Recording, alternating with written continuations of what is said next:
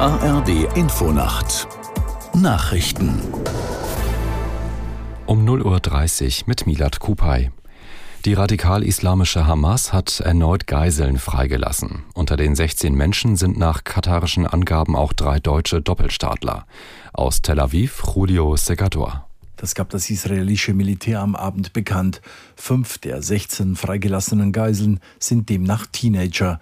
Seinen Angaben zufolge werden im Gegenzug 16 palästinensische Minderjährige und 14 palästinensische Frauen aus israelischen Gefängnissen freigelassen. Unklar ist zur Stunde, ob die Feuerpause im Gazastreifen, die noch bis morgen früh gilt, verlängert wird. Hinter den Kulissen verhandeln darüber Vertreter von Katar, Israel und den Vereinigten Staaten. Die Spitzen der Ampelkoalition haben ihre Beratungen im Kanzleramt über die Haushaltskrise nach knapp zwei Stunden beendet.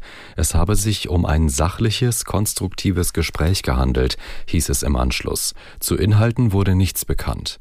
Bundesfinanzminister Lindner hat, hatte vor dem Treffen das Finanzloch im Haushalt für kommendes Jahr auf 17 Milliarden Euro beziffert. Der FDP-Chef sagte im ZDF, es könnten aber alle Verpflichtungen bedient werden. Ein Gericht hat wegen Terrorverdachts Haftbefehl gegen einen 15 Jahre alten Islamisten aus Burscheid in Nordrhein-Westfalen erlassen.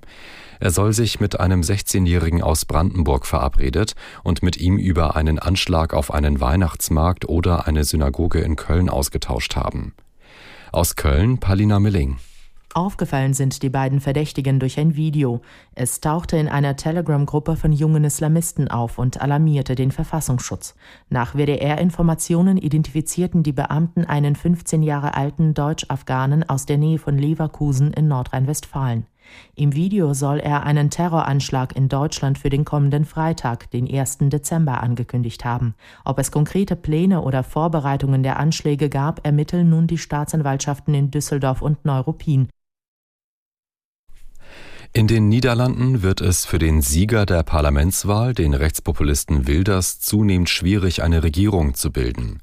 Nach der rechtsliberalen VVD des scheidenden Premier, Premiers Rütte erklärte auch die christdemokratische NSC nicht mit Wilders über ein Bündnis zu verhandeln. Parteichef Omzicht sagte, einige Inhalte der Wilders-Partei verstießen gegen die Verfassung. Einzig die Bauernpartei steht nun noch für eine Koalition zur Verfügung. Gemeinsam kämen die beiden Parteien aber nicht auf die notwendige Mehrheit. Und das Wetter in Deutschland. Nachts zeitweise Schnee oder Schneeregen plus ein Grad auf den Nordseeinseln bis minus zwölf Grad in Wacken. Tagsüber im Süden teils kräftiger Schneefall, in der Mitte und im Osten trocken, minus drei bis plus vier Grad. Freitag im Süden Schnee, im Norden auch trocken, minus vier bis plus vier und am Sonnabend zeitweise Schneeschauer bei minus fünf bis plus drei Grad. Das waren die Nachrichten.